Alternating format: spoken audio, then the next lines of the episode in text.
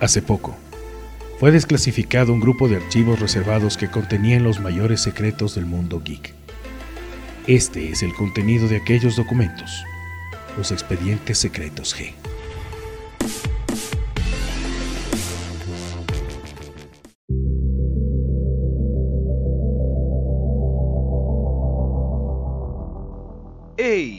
Largos días y placenteras noches amigos y amigas, habitantes de todo el universo geek. Yo soy McFly y esto es un episodio de Expedientes Secretos G.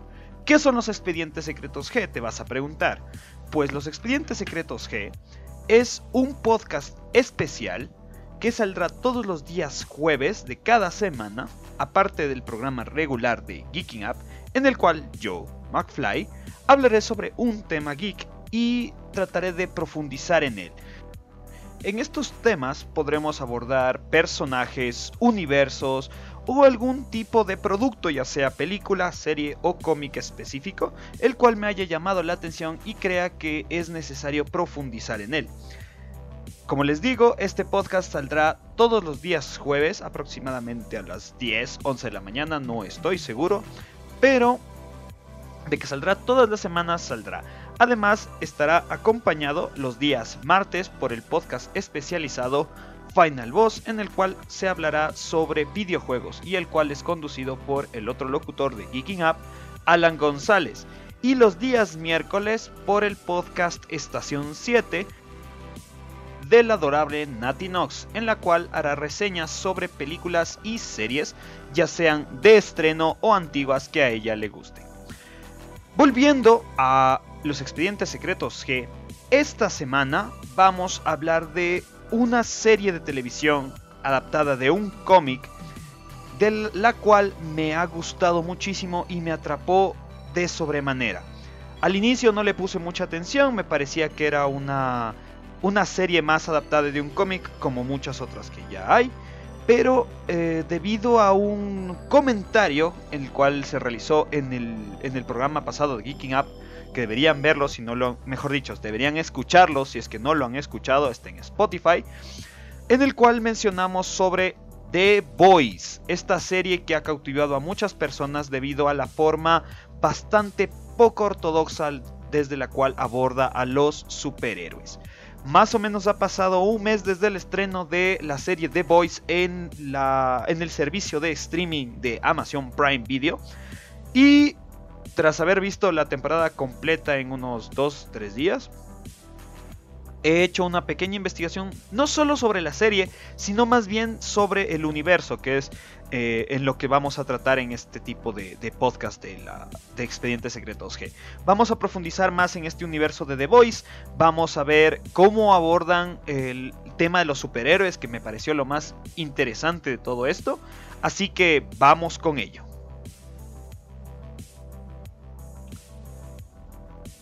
The Boys es una serie de televisión estadounidense de drama basada en superhéroes, la cual toma como base al cómic del mismo nombre, escrito por Garth Ennis y Derek Robertson. La serie fue desarrollada por Eric Kripke, que se estrenó el 26 de julio del 2019 en Amazon Prime Video.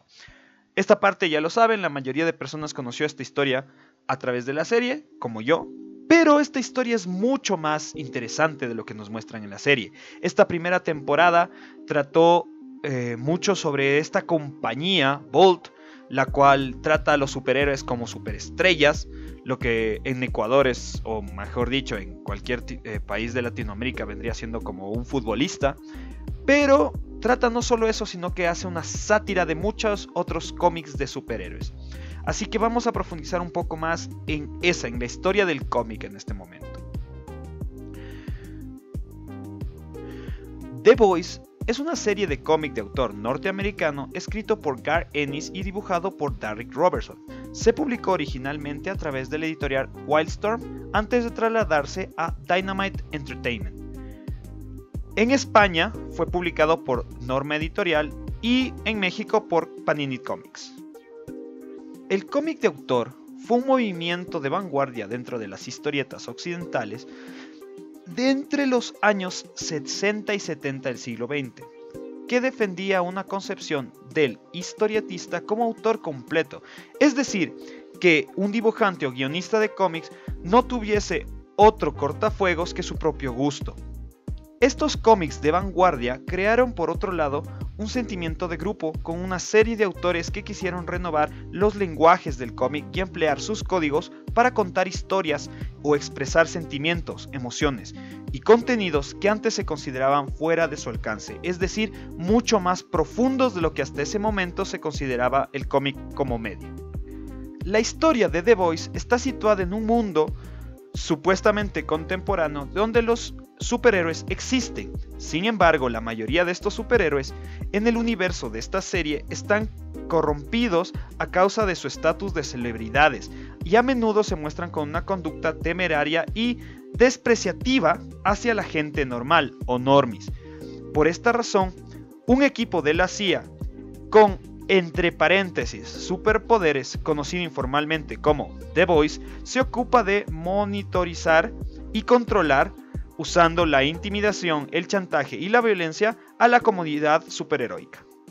Esta es la idea básica bajo la cual se desarrolla esta serie de The Voice, en la cual eh, los autores nos ponen eh, una especie de muestra de cómo sería el mundo real, con superhéroes, si existieran los superhéroes. Durante el programa de Geeking Up de la semana pasada, eh, cuando mencionamos a, The Voice, yo mencioné que se parecía mucho a The Watchmen, pero estaba completamente equivocado, puesto que Watchmen se centra mucho más en los vigilantes, ¿sí? El único verdadero superhéroe que hay en, The Watchmen vendría siendo eh, Doctor Manhattan, sin embargo, acá hablamos más de superhéroes concebidos de la manera tradicional. Tenemos paralelismos con Superman, Flash, Batman, los X-Men eh, también eh, desde el lado de los cómics. Hay un Aquaman, hay una eh, Wonder Woman, ¿sí? Y nos muestran a este tipo de personajes que son prácticamente dioses entre humanos, cómo se comportarían y qué tipo de actitudes tendrían en un mundo como el nuestro, ¿sí? porque normalmente en las historias de cómics tradicionales estos son seres divinos prácticamente, repletos de una bondad extrema, que lo único que vienen a hacer el mundo es hacer el bien, o en su contraparte, que son los supervillanos, vienen a querernos dominar. Cuando no nos damos cuenta, o mejor dicho, en los cómics nunca se plantea que los superhéroes también tienen factores humanos al desarrollarse en un mundo humano. Es decir, factores como la avaricia, la codicia, eh, los, los celos, están dentro de ellos. Y pueden ser también corrompidos por cosas como la fama o el dinero. Esto es lo que trata de The Voice. ¿Sí? Trata de hacer primero una burla, una especie de sátira a los cómics tradicionales de superhéroes. Y segundo, trata de mostrarnos cómo sería un verdadero mundo de superhéroes. Lo que eh, dicen por ahí es si en el mundo real yo tuviera superpoderes, no sería un supervillano ni sería un superhéroe. Simplemente trataría de sacar provecho de esas habilidades. Y eso es lo que nos muestra The Voice. Los primeros seis números de esta serie de cómics fueron lanzados por Wildstorm, comenzando su publicación en el 2006. En enero del 2007 la serie fue bruscamente cancelada en su sexta entrega. Ennis explicó posteriormente que esto se debió a que DC Comics empresa dueña del sello Wildstorm, antes de que fuera desmantelado, no estaba contento con el tono antiheroico de la serie, lo cual es de cierta manera paradójico teniendo en cuenta que eh, en el sello de Vértigo tiene, eh, sellos como eh, Hellblaze y también tiene The Watchmen, que tratan una especie también de superhéroes un poco, poco ortodoxos. Después de que DC liberara los derechos de The Voice, Ennis y Robertson se vieron con la libertad de buscar una nueva editorial que quisiera publicar el número 7 de The Voice y el recopilatorio de todos los 6 números anteriores. Aunque Robertson tenía un contrato de exclusividad con DC, se concedieron derechos especiales para que pudiera continuar la serie de The Voice. Felizmente para los fans, en febrero del 2007, la serie fue adquirida por Dynamite Entertainment y se reanudó su publicación en mayo. El recopilatorio de los seis números primeros también se puso a la venta con un prólogo de Simon Pegg, actor cuya apariencia sirvió como modelo para uno de los personajes de la serie, Huey, que es muy distinto al que vimos en la serie de televisión. Pero ¿de dónde salió la idea de The Voice? Pues, eh, para comenzar, Gar Ennis fue un escritor, o mejor dicho, es un escritor, que ha trabajado en el medio de los cómics norteamericanos por más de 20 años, poco menos antes de comenzar el proyecto de The Voice. Obviamente el medio del cómic está inundado de cómics de superhéroes, de todos tipos, colores y sabores, algo que a Gar Ennis nunca le gustó demasiado, por decirlo sutilmente. A lo largo de todo ese tiempo, a pesar de no ser un fan de los superhéroes, se vio constantemente expuesto a este tipo de personajes, por una u otra razón, y de una manera o la otra le generaban cierto tipo de ideas y pensamientos que después él plasmaría en su propio cómic de superhéroe. Antes de trabajar en The Boys, Ennis escribió cómics en los cuales mostraba esta idea que tenía anti-superheroica, entre los cuales están títulos como Hitman y uno que incluso sería mucho más fuerte en, cuanto a esta idea que es Punisher Kills the Marvel Universe, en el cual Frank Castle, o Punisher, se venga de toda la comunidad superheroica de Marvel porque los hace responsables de la muerte de su familia como daño colateral de la batalla entre superhéroes y supervillanos, lo cual se hace bastante similar a lo que sucede con Huey en la historia de The Voice. Después de algunos años, Ennis recibiría otro tipo de inspiración después de leer los libros de James Elroy, American Tabloid y The Cold 6000, en los cuales se habla en cómo hombres malvados de la CIA, el FBI, la mafia y demás conforman la vida política. Leyendo este tipo de libros, él pensó en cómo funcionaría este concepto adaptado al mundo de los superhéroes. Con todo esto que pasa detrás de las máscaras y las versiones oficiales de estos superhéroes en sus eventos. ¿Cómo sería la verdadera historia detrás de la historia oficial? Esta es la idea clave con la cual se desarrolla The Voice. Con esta idea un poco más formada, se elaboró una propuesta que la presentó al dibujante Derek Robertson y a la editorial Wildstorm, sello que si bien pertenecía a DC Comics, funcionaba con relativa independencia y siempre iba un poco más allá del género de superhéroes, a comparación del universo de DC. La idea se concretó y se anunció en marzo del 2006. Después de su cancelación después del tomo número 6, muchas editoriales se contactaron con ambos autores de inmediato, buscando captar su atención para conseguir la publicación de la serie, debido a que había ganado cierto tipo de relevancia dentro de el círculo de los cómics de autor. Un mes después del anuncio de la cancelación, se informó que The Voice continuaría su andadura en Dynamite Entertainment, por entonces una editorial muy joven que a la postre se vio muy beneficiada de esta incorporación. En mayo del 2007 retomó su publicación y con el paso del tiempo podemos afirmar que no solo se cumplió el plan de la novela por capítulos de 60 entregas, sino que se superó ampliamente a llegar a un número de 72 y 3 miniseries. Después de algún tiempo, Garth Ennis, en retrospectiva, afirmaría que la cancelación por parte de Wildstorm y la posterior incorporación a Dynamite fue una de las mejores cosas que le podía pasar a la serie de The Voice, ya que le dio la posibilidad de trabajar tan libremente como quisiera, sin censuras editoriales y además ser una de las series cabeceras del editorial, muy diferente a la situación que tenía en DC Comics. Como curiosidad se puede decir que The Voice desde el 2007 hasta hoy en día tuvo más vida que la editorial Wildstorm, sello que para la actualidad ya no existe, puesto que fue cancelado en el 2010. Ben Abernathy, quien fue el editor de Wildstorm, señaló que la partida de The Voice a Dynamite y un evento ficcional llamado Worldstorm marcaron el fin de esta editorial. Pero, ¿qué es lo que hace especial a The Voice sobre otras historias? dentro del mundo de los cómics, dentro de este gran universo de los cómics, existen muchas historias que ya han tratado incluso qué sucedería si es que los superhéroes se vuelven malos, qué sucedería si es que los superhéroes se desarrollaran en el mundo real, pero qué es lo que hace especial a The Voice. Bueno, aparte de su trama que está muy bien construida, yo creo que uno de los principales factores que hace a The Voice lo que es son los personajes y los elementos dentro de la historia. Antes de ir tocando cada uno de los personajes dentro de el equipo de The Voice, porque hay que señalar al equipo de The Voice y también hay que señalar el equipo de los superhéroes que están eh, los siete. Pero creo que uno de los elementos que más llama la atención dentro de este universo es la empresa, Boat. Boat eh, dentro del universo de The Voice cumple una función muy importante y, y primordial dentro también de la historia, que es esta empresa que hace de los superhéroes celebridades. Los vende tanto para publicidad, para películas, para entretenimiento, pero al mismo tiempo también los vende para que cumplan sus funciones superheroicas.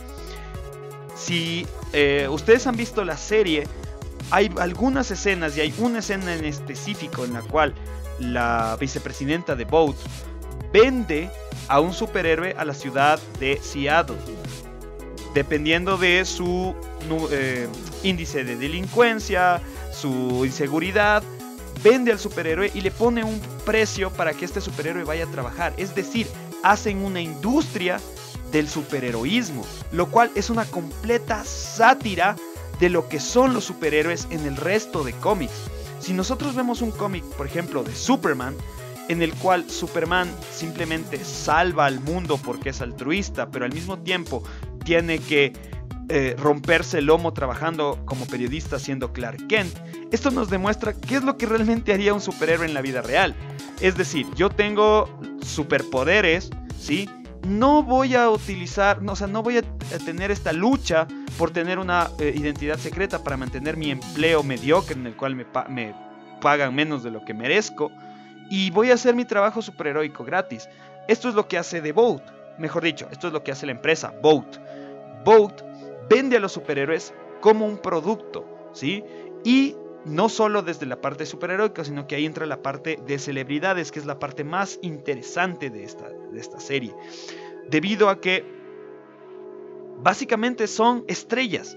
Son estrellas de cine, son estrellas del deporte, ¿sí? Por ejemplo, eh, está Atrey, que es la versión dentro del universo de The Voice de Flash, cual es el mejor atleta del mundo. Y vemos cómo este, este superatleta se ve tan presionado para mantener ese lugar y cómo cae en las, en las presiones tanto de la fama como del sobreentrenamiento y, de, y termina cayendo en drogas. Y es algo que es tan real porque lo hemos visto en deportistas en la vida real. ¿sí? Tenemos a futbolistas que, fueron, que han sido acusados y que han sido eh, penalizados por uso de por, antidoping. Hay muchos eh, eh, deportistas olímpicos los cuales fueron desclasificados porque en su sangre se encontraron cierto tipo de drogas. Pues en el mundo de los superhéroes también sucede eso. Y eso es lo que nos muestra esta serie de Así que considero que Boat como empresa, como elemento, como personaje dentro de la historia es fundamental. Sin la construcción de esta malvada empresa, The Voice no sería lo que es. Esta historia no sería lo que es. Y no permitiría que el resto de los personajes se desarrollaran como se desarrollan. Y junto con la empresa Boat, tenemos eh, ya a los personajes en sí, a los personajes, podríamos decirlo más ortodoxamente. Eh, están el grupo de The Voice, que dentro, de la serie vemos cómo se forma este primer grupo, pero en la serie de cómics eh, nosotros ya vemos a este equipo, digamos, un poco más establecido y desarrollando sus actividades normales.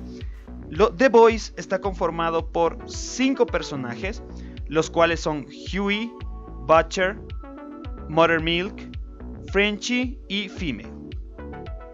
Vamos a tratar de, tocar levemente eh, las características de cada uno de los personajes y voy a, eh, a partir de mi, de mi, experiencia en la serie, voy a tratar de eh, explicar un poco en qué se basa cada uno de estos personajes y cuál es su papel dentro de este equipo y dentro de la historia en general.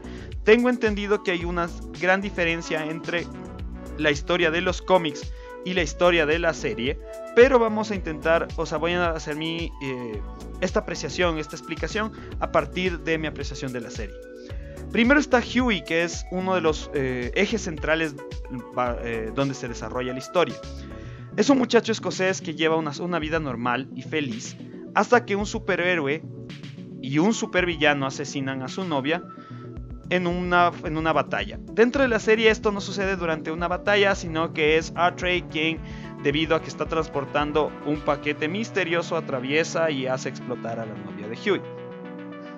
Pasará así de ser un hombre común a ser reclutado por The Voice para enfrentar a los superhéroes de todo el mundo, siendo así el único miembro, entre paréntesis, no original del equipo. Nuevamente, recordemos que la historia de los cómics se desarrolla distinto a la de la serie. Dentro de la serie, eh, The Boys se vuelven a reunir para enfrentarse a, a Vengador, Patriota o Homelander, dependiendo de en dónde se desarrolla la historia. Tenemos a Butcher, o Billy Butcher, o el Carnicero, o Terror. Es el líder actual del el equipo y es quien recluta a Huey para terminar de reorganizar el equipo y ponerlo en marcha nuevamente, luego de un tiempo de inactividad, esto también se ve en la serie. No solo odia a los superhéroes, sino que además parece disfrutar de este trabajo que hace, que es torturar superhéroes. Tiene un perro bulldog dentro de los cómics llamado Terror, tan simpático y obediente como peligroso, a quien protege como ningún otro ser en el mundo. Dentro de la serie aún no hemos visto a este perro, pero me parece que en la segunda temporada lo vamos a ver. En la serie nosotros podemos ver que eh, Butcher tiene un odio encarnizado por Vengador, Patriota o Homelander. Debido a que él acusa al, a Patriota de haber violado a su esposa. Es a partir de este odio que profesa hacia Homelander es que empieza a articular al equipo de The Voice y que posteriormente iría incluyendo y fomentando este mismo odio al resto de miembros del equipo. Milk o leche materna es un afroamericano de gran contextura física, muy fuerte y también una gran inteligencia, siendo el segundo al mando dentro de The Voice, así como el cerebro analítico del equipo, quien siempre está atento a todos los detalles y por ende de vital importancia de la investigación. No tiene un perro, pero sí tiene otra debilidad que es su familia. Esto lo vemos dentro de la serie, él se preocupa muchísimo por su familia y cuando su trabajo dentro del equipo de The Voice empieza a a poner en riesgo a su familia es cuando él se empieza a debilitar. Y yo creo que también va a ser uno de los giros bastante interesantes que va a haber en la segunda temporada. Después está Frenchy, o Frenchman, o el francés, que es uno de los dos personajes más peculiares, no solo del grupo, sino de toda la serie de cómics, convirtiéndose consecuentemente en uno de los más divertidos. Su origen francés hace que mezcle las frases entre el inglés y el francés o entre el castellano y el francés en la versión doblada o traducida. Y no es lo único que mezcla, sino siendo muy cariñoso con sus seres queridos, pero también es altamente violento con sus enemigos, lo cual hace que sea uno de los elementos de fuerza física dentro del equipo de The Voice. Y después está uno de los personajes que a mí más me llamó la atención, que es Female, Fame o Hembra, dependiendo de la versión que ustedes estén viendo o leyendo, que es otro elemento de fuerza física del grupo, ya que eh, forma un dúo con Frenchy y es tan violento como hilarante, prácticamente no habla y casi el único que le entiende es Frenchy, quien también se ocupa de protegerla. Dentro de la serie, no sé si en el cómic sucede igual, eh, Female es una super debido a que fue inyectada con el compuesto B y así es como empiezan a eh, entender que Boat empezó a crear a estos superhéroes y que no son eh, de nacimiento. Ahora, dentro del universo de The Voice hay, una, hay sátiras de casi cualquier superhéroe conocido, principalmente a los superhéroes de la Liga de la Justicia, ya que el grupo de los siete es básicamente una burla completa a la Liga de la Justicia. Es, tenemos a The Deep, que es una parodia de Aquaman. Está eh, Queen Maeve, que es una parodia de Wonder Woman. Está Atrey, que es, una parodia de Flash. Está en el caso de, la serie, está Vanisher, que es una, es una parodia del hombre invisible. Pero en, los, en el caso de, del cómic hay una parodia al detective marciano. También está eh, la, nueva eh, la nueva integrante, que en este caso viene a ser Starlight o Estrella en el caso de Latinoamérica, que es una, eh, una especie de parodia de Supergirl. Pero el personaje que mejor, que más hay que destacar dentro de los siete y de todo este universo de superhéroes de The Voice es a Homelander, el Patriota o el Vengador que es básicamente una eh, sátira a Superman, el hombre perfecto, el hombre de acero, con poderes inimaginables, inmune a las balas, super velocidad, super fuerza, puede volar, rayos en los ojos, es decir, el hombre del futuro según como lo describía DC. Como ya mencioné, es el archienemigo de Butcher, debido a que este lo acusa de haber violado y posteriormente asesinado a su esposa, pero básicamente es por este superhéroe que se desarrolla la mayor parte de la trama, tanto en el cómic como en la serie. Ciertamente en la primera temporada le ponen mucha atención a Boat como empresa y sus acciones, sin embargo es las cosas que hace Homelander lo que hace fluir la historia y lo que hace que The Boys como grupo tenga un enemigo en realidad. Ahora, no podemos hablar de Homelander sin hablar de Boat, puesto que eh, como empresa, como ya lo mencioné antes, es un gran personaje, pero este personaje de la empresa se ve representado en Stingwell, ya sea en el personaje mujer dentro de la serie o en James Stingwell dentro del cómic. Si bien su nombre no es muy conocido, ya ni tampoco muy relevante, si lo es su participación en la historia. Él actúa, él o ella, dependiendo de la versión, actúa como ejecutivo de la corporación Boat América, que es la que posee y controla a los superhéroes, puesto que lo convierte en el gran supervillano de The Voice, o al menos en la primera temporada de la serie y a largo plazo dentro del cómic ya que esto controla desde las sombras las acciones que realizan los superhéroes y todos los problemas a los cuales se enfrentan nuestros protagonistas. Un personaje que aún no ha aparecido dentro de la serie es Legend o La Leyenda, que es un ex editor y escritor de la empresa de cómics Vogue llamada Victory Comics utilizada como elemento publicitario de las supuestas grandes acciones de los superhéroes. Claramente es una parodia de los viejos escritores y editores, pero no de ninguno en particular, aunque cuenta con rasgos y características que recuerdan tanto a Stan Lee como Julius Schwartz. Gracias a una experiencia y a su desprecio por los cómics de superhéroes, sirve como el informante principal al grupo de The Boys. Este personaje aún no lo hemos visto en la serie, sin embargo yo tengo la esperanza de que por lo menos en la segunda temporada ya aparezca. Otro, otro, miembro de los siete que es digno de mencionar es Annie Jennery o Starlight o Luz de Estrella o Estrella en, Latinoamérica, que es uno de los superhéroes entre paréntesis pocos buenos superhéroes que en realidad existen dentro del mundo, que es la nueva integrante de los siete. En, el, en la serie podemos ver cómo después de, una, eh, de un casting es aceptada dentro de los siete y es a través de sus ojos que empezamos a ver este contraste entre esa jovencita que tiene a los superhéroes como lo que nos muestran, o mejor dicho, muestran dentro de este universo como grandes estrellas y hombres perfectos, a lo que en realidad son, llenos de corrupción y avaricia y lujuria, ¿sí? Casi involuntariamente Gar Ennis la convirtió en el nuevo interés amoroso de Huey, lo cual, sumado a que es parte de la comunidad superheroica, genera, genera toda una serie de problemas que discurren a lo largo de toda esta narración. Hay que recordar que Básicamente, The Boys como grupo se estructura en el odio hacia los superhéroes y la dinámica que se genera entre Huey y Starlight es bastante interesante puesto que se da una especie de eh, amor a lo Romeo y Julieta de eh, grupos que se odian porque además debido a los, a los secretos que se mantenían ambos empiezan a crear algo, poco de problemas y da dinamismo a la historia. lo último que queda eh, por decir del universo de The Voice y que eh, a mi parecer es lo más importante es la profundidad que da al género de superhéroes.